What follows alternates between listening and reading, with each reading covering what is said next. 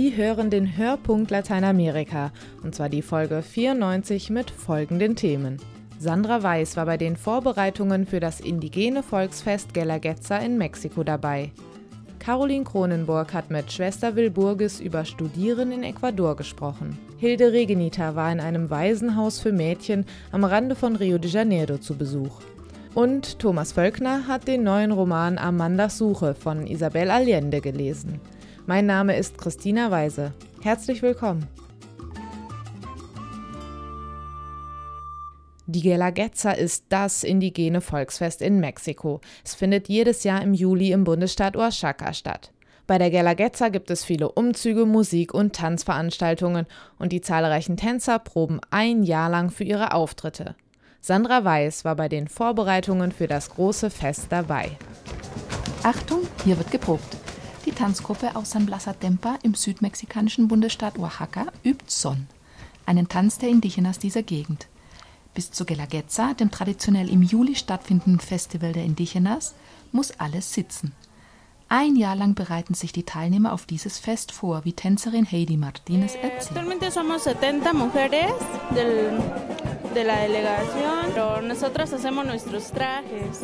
somos 70 mujeres del, de la delegación, pero nosotros hacemos nuestros trajes. Wir sind 70 Tänzer und machen unsere Trachten selbst. Die Kleider, die Tücher, den Kopfschmuck.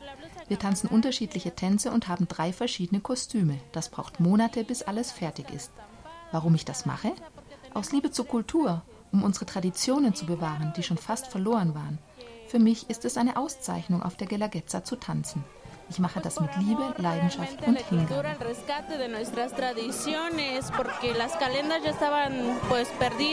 se hace con amor, con pasión, ese esfuerzo, dedicación.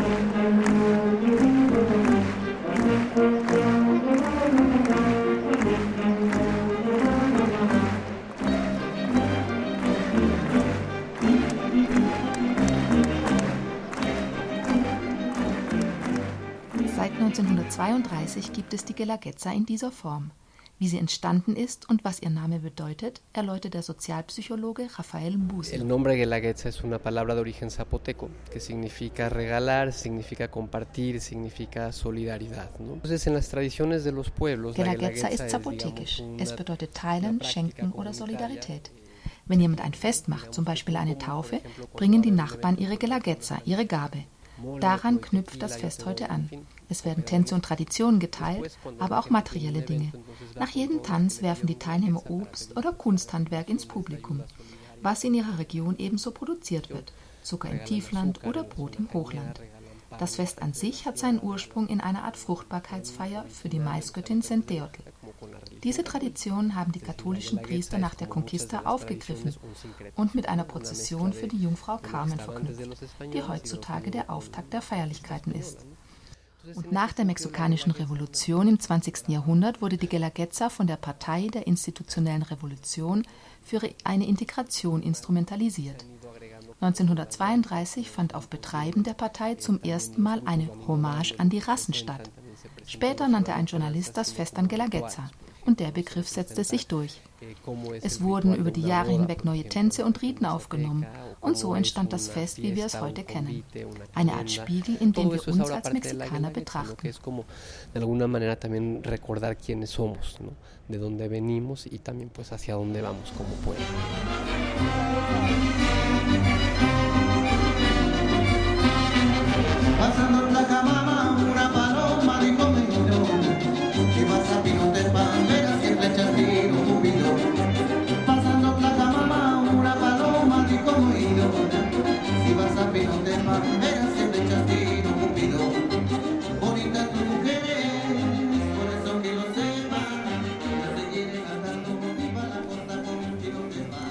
Wenn Guelaguetza ist, entdeckt das Publikum, dass bekannte Volkslieder wie Pinotepa Nacional indigene Wurzeln haben und klatscht begeistert mit, wenn bunt bekleidete indigener Frauen mit Ananasstauden einen virtuosen Tanz hinlegen, der ein bisschen an einen Cancan erinnert. Luz Maria Guerra aus der Hauptstadt besucht zum ersten Mal die Guelaguetza und schildert ihre Eindrücke. Y estoy muy emocionada, muy emocionada por, el, por, los, por la alegría, por la, pues, eh, la fraternidad. Ich bin begeistert von der Freude, der Brüderlichkeit und vor allem der tiefen Religiosität und dem Respekt, den sie den Älteren und dem Leben zollen. Mir hat besonders der Hochzeitstanz gefallen, wo die Mutter einen weißen Blumenstrauß trägt und damit zeigt, wie gerne sie Enkel hätte. Der Vater hat einen roten Blumenstrauß, was die männliche Liebe symbolisiert.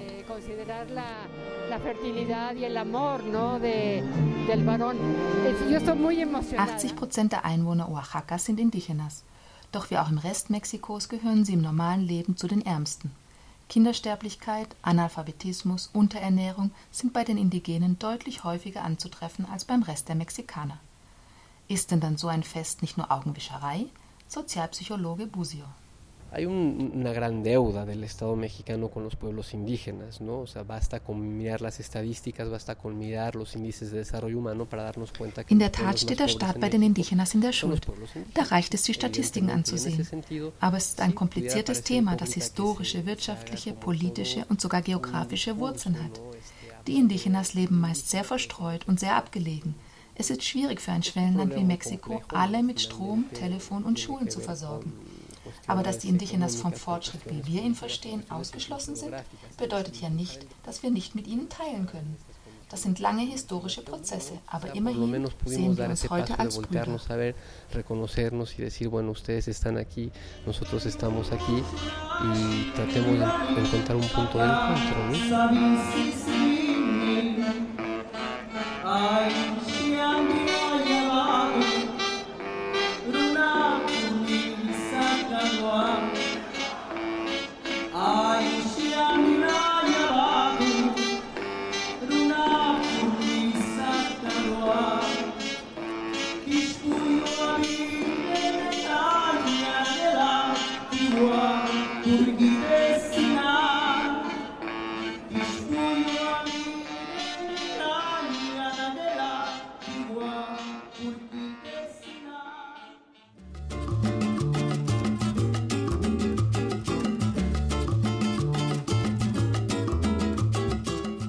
Schwester Wilburgis Lütke Stetzkamp ist 55 Jahre alt und kommt ursprünglich aus Bottrop im Ruhrgebiet.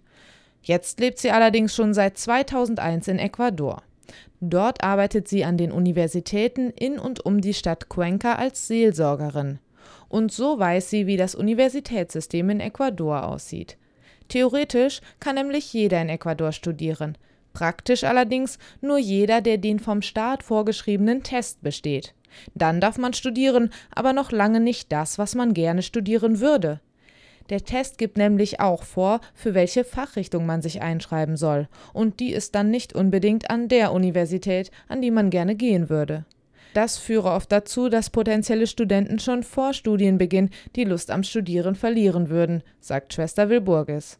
Caroline Kronenburg hat sie zum Interview getroffen. Schwester Wilburgis, Sie sind mit der Uniseelsorge im ecuadorianischen Cuenca betraut. Wie unterstützen Sie denn die Studentinnen und Studenten und die Mitarbeitenden der Universität? Wir sind erstmal also Anlaufstelle. Jeder kann zu uns kommen, ganz egal ob katholisch oder nicht katholisch, das spielt überhaupt keine Rolle. Wir versuchen, mit ihnen ins Gespräch zu kommen, Motivationen aufzudecken, auch mal nachzufragen, warum dies oder warum jener Studiengang. Ähm, was vielleicht auch von Eltern her bestimmt ist oder was eben jetzt auch durch den Staat geregelt worden ist. Und dann Hilfestellungen zu geben, ob man vielleicht weitermachen kann, ob es angebrachter wäre, vielleicht einfach den Mut zu haben, auch aufzugeben. Ist ja auch manchmal nicht einfach, wenn man schon ein Semester oder zwei studiert hat. Und wir versuchen einfach auch immer wieder Motivation ne, weiter zu vermitteln. Das Lateinamerika-Hilfswerk Adveniat unterstützt Sie ja bei Ihrer Arbeit. Welches Projekt wird denn genau gefördert? Jetzt ganz aktuell werden wir auch für unser Werteprojekt unterstützt. Jeder Student, ganz egal in welcher Fachrichtung, muss 60 Stunden, man sagt das auf Spanisch, Vinculación con la colectividad. Das heißt, die müssen irgendwie mit der Gemeinde verbunden sein, mit der Gesellschaft. Und das haben wir jetzt geschafft, dass das anerkannt wird dass die das im Werteprojekt machen. Da bekommen die erstmal theoretisch auch Wissen vermittelt. Auf der anderen Seite sind sie aber auch eingeladen, praktisch selber was zu tun und selber schon Werte an andere zu vermitteln, sowohl innerhalb der Uni als auch außerhalb. Um welche Werte geht es denn da genau? Es geht ganz grundsätzlich darum, den Wert des Menschen, den Wert der Person darzustellen, die Würde, die der Mensch hat. Und dann gibt es in den verschiedenen Fachrichtungen ja auch bestimmte Werte, die Sie als zukünftige berufliche Anwärter auch erfüllen müssen. Zum Beispiel um Verantwortung, um Solidarität und dann eben auch um Ethik. Das sind Werte, die ganz wichtig sind und eigentlich auch im Evangelium verankert sind. Die Jahresaktion von Adveniat steht unter dem Thema Ich will Zukunft und blickt damit auf die Lebenssituation und die Wünsche von Jugendlichen und jungen Erwachsenen in Lateinamerika. Was sind denn in Ecuador die größten Wünsche und Hoffnungen der jungen Menschen? Einer der größten Wünsche, der wohl auch irgendwie allgemein ist, ist der Wunsch nach Glück und der Wunsch nach Frieden. Und man verspricht sich also auch als Studierender oder entsprechend mit einem Abschluss einen besseren Beruf zu bekommen, besseres Einkommen, Familie, ein kleines Häuschen zu haben und dadurch auch die Glückserwartung erfüllen zu können. Es ist nicht immer so gegeben, weil das Studium auch nicht immer glatt abläuft. Probleme sind zum Beispiel auch, wenn früh Beziehungen eingegangen werden, man sowohl die Frauen als auch die Männer eben früh ein Kind haben, also Väter oder Mütter sind, dadurch oft das Studium hinten dran stellen. Also der Studierende in Lateinamerika muss sich natürlich auch der gegenwärtigen Situation stellen, dass die Anforderungen immer höher werden und im Endeffekt heutzutage mit einem einfachen Studiengang man gar nicht mehr so viele Chancen hat wie früher sondern jetzt schon ein Aufbaustudium braucht oder vielleicht sogar einen Doktortitel. Schwester Wilburgis, verraten Sie mir doch zum Abschluss noch Ihr schönstes Erlebnis im Beruf. Das schönste Erlebnis ist immer wieder, wenn man Studierenden oder auch den Professoren oder den Angestellten irgendwie helfen kann. Das kann in ganz unterschiedlichen Situationen sein.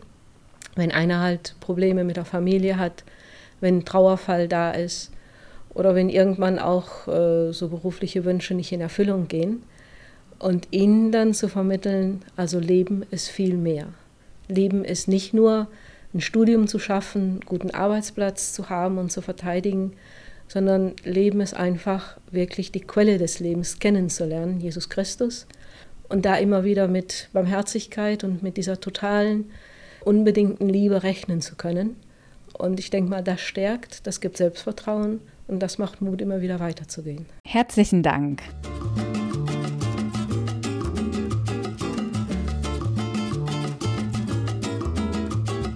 Im Norden geht Rio de Janeiro fließend über in eine Region, die die Leute Baixada nennen. Niederung heißt das, ursprünglich von Flussniederung, aber längst hat sich die Gegend zu einer Niederung auch im sozialen Sinne entwickelt. Wer hier lebt, lebt meist wirklich ganz unten. Und wie das immer so ist, wenn es allen schlecht geht, dann geht es den Schwächsten besonders schlecht. Und auch hier sind das vor allem die Kinder und ganz besonders die Mädchen, die allzu oft Opfer sexueller Übergriffe werden. Hilde Regenita hat das Heim Casa de Esperanza besucht, in dem die Brasilien-Initiative Avicris 12- bis 17-Jährigen neue Hoffnung geben will. Nossos olhos denunciam coração, frases prontas sem embaraçam. Leani ist 13 Jahre alt. Ihr Traum, später einmal als Sängerin ihr eigenes Geld zu verdienen. É sintoma de amor. Bis dahin übt sie weiter und mag am liebsten die Lieder, in denen es um die ganz großen Gefühle geht. Liebe und Leidenschaft, Trauer und Schmerz.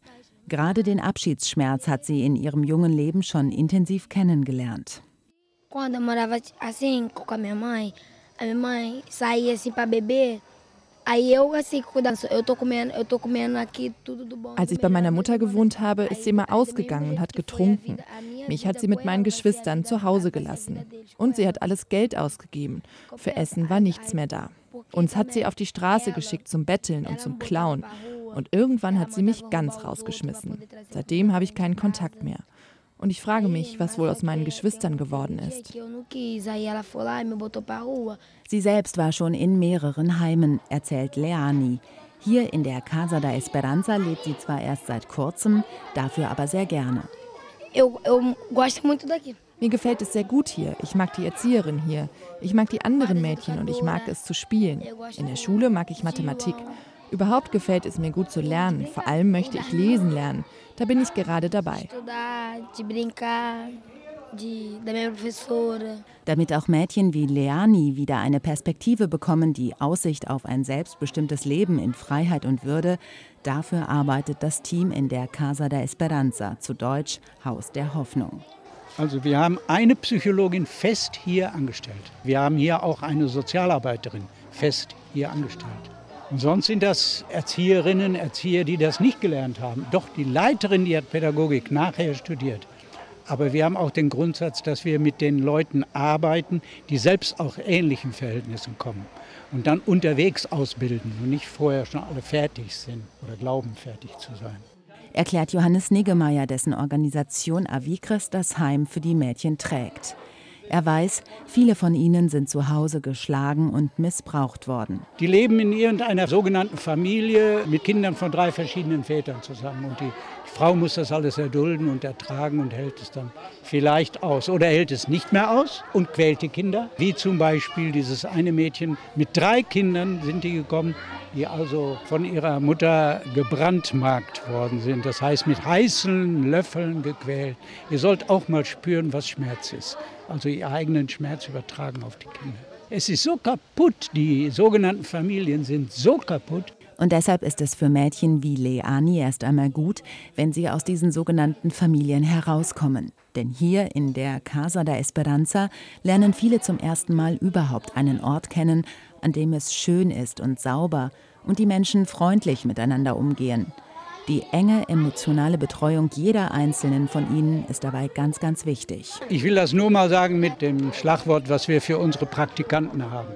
Ihr seid nicht hier, um eine Arbeit zu erfüllen oder eine Arbeitsstelle wegzunehmen.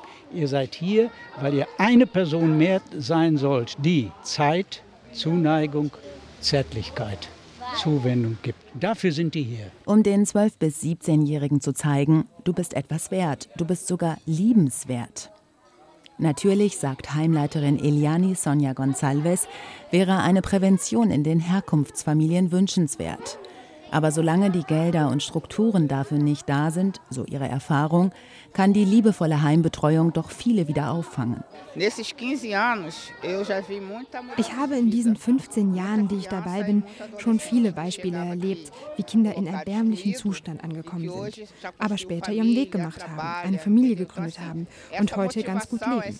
Das gibt Kraft und Mut, weiterzumachen, auch wenn ich weiß, dass ich nie alle werde retten können. Claro que a gente não vai conseguir recuperar todo mundo. Que eu sempre esperei, sem querer, te encontrei no momento em que eu mais precisei.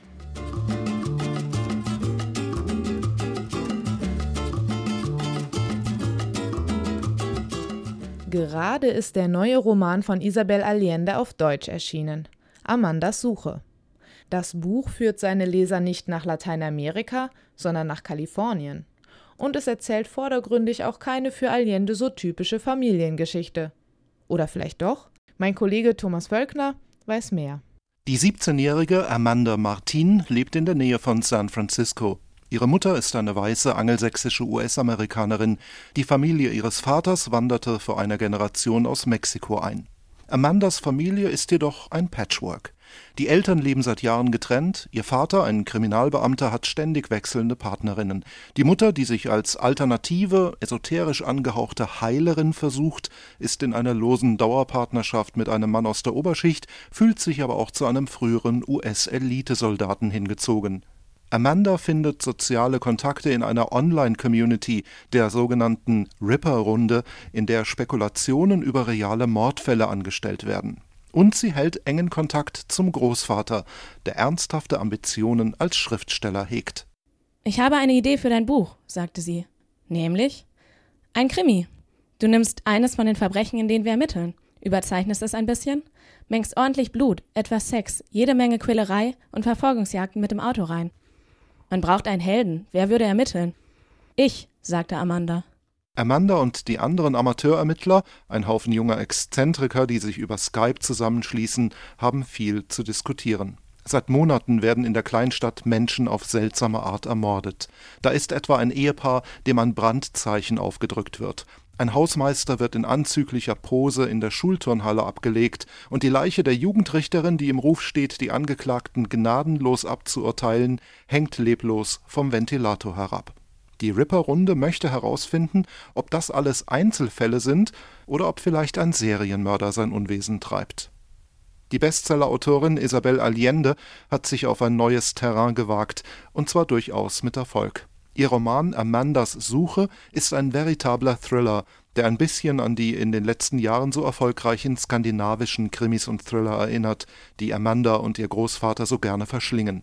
Die Suche nach den Mördern oder dem Mörder aus der San Francisco Bay Area geschieht auf drei Ebenen. Amandas Vater Bob Martin ermittelt professionell als Chef der Polizeieinheit. Ryan Miller, der Freund der Mutter und Ex-Afghanistan-Kämpfer, mischt sich mit quasi geheimdienstlichen Methoden ein. Amandas Internetfreunde schließlich drehen die Fakten, Gerüchte und immer stärker auch die Erkenntnisse aus der eigenen Verstrickung in die Fälle wieder und wieder um und versuchen sie neu zu bewerten. Amanda hatte als Spielleiterin der Ripper-Runde die Schlüsselfiguren zu den fünf Morden zusammengestellt, mit denen sie sich seit Januar befassten. Jeder Spieler hatte eine Kopie bekommen – und nachdem Sherlock Holmes die Fakten ein weiteres Mal unter der Lupe seiner unanfechtbaren Logik betrachtet hatte, war er zu etwas anderen Schlüssen gelangt als Oberst Paddington, der das Geschehen nach militärischen Gesichtspunkten beurteilte, oder Esmeralda, die ihr Leben auf der Straße verbrachte und es nicht für nötig hielt, sich übermäßig den Kopf zu zerbrechen, weil sich fast alles von selbst klärt, wenn man die richtigen Fragen stellt. Zum Glück sind Kriminalgeschichten heutzutage kein Mittel zum Selbstzweck mehr. Auch Isabel Allendes Roman bleibt nicht bei der spannungsgeladenen Story stehen. Vielmehr entwirft sie mit einem weit verzweigten Geflecht an Figuren, die, Stichwort Patchwork, alle irgendwie miteinander zu tun haben, ein zeitgemäßes Gemälde von Familie, Beziehungen, Freundschaften und Solidarität. Beispiele? Amanda zeigt Anzeichen von sozialer Phobie, weiß aber um den Wert ihrer Online-Freunde und ist sich der Liebe ihrer Eltern und des Großvaters sicher. Für Amandas Mutter ist die Arbeit als Alternativmedizinerin weniger Mittel zum Gelderwerb, sondern eher tätige Hilfe am nächsten. Der ehemalige Soldat lässt alles stehen und liegen, wenn er von Amanda in einer Notsituation angeklingelt wird, und auch sein Kumpel, ein früherer uruguayischer Untergrundkämpfer, der schon lange in den Staaten lebt, ist sofort bereit zu helfen Lateinamerika und der lateinamerikanische Einfluss auf die USA haben im neuen Allende-Roman weiterhin ihren Platz, auch wenn Amandas Suche natürlich vom ein wenig klischeebesetzten magischen Realismus aller Das Geisterhaus meilenweit entfernt ist, so werden, abgesehen von Figuren mit mittelamerikanischem und südamerikanischem Hintergrund, auch Themen verhandelt wie die USA als Sehnsuchtsort, die Armutsmigration in den Norden, die Situation der Hausangestellten und die Gewalt, die von Straßenbanden aus ausgeht. Die Polizei in der Bay Area schlug sich seit Jahrzehnten mit Hispano-Gangs herum. Für erschreckend viele Jugendliche war die Gang Familienersatz. In ihr fanden sie Identität und Schutz und nur mit ihr ließ sich im Knast überleben, wo die Insassen nach ethnischer oder nationaler Herkunft zusammenhielten. Hatten die Gangmitglieder ihre Zeit abgesessen, schob man sie in ihre Heimatländer ab, und dort schlossen sie sich anderen Gangs an, die Verbindung in die USA hatten. Auf diese Weise gestaltet Isabel Allende eine Kriminalgeschichte, die einen großen Anteil an sozialen Themen und Motiven enthält und bei der das mitunter komplizierte Verhältnis zwischen dem Süden und dem Norden des amerikanischen Doppelkontinents immer mitschwingt. Ziemlich viel für einen Unterhaltungsroman, aber die Rechnung geht auf. Amandas Suche wurde von Svenja Becker übersetzt und ist im Surkamp Verlag erschienen. Das Buch hat 480 Seiten und kostet 24,95 Euro. Auch erhältlich als E-Book für 21,99 Euro. Das war der Hörpunkt Lateinamerika für dieses Mal. Vielen Dank an Sandra Weiß, Caroline Kronenburg, Hilde Regenieter, Thomas Völkner und Christina Beermann. Und danke an Sie fürs Zuhören. Mein Name ist Christina Weise. Auf Wiederhören.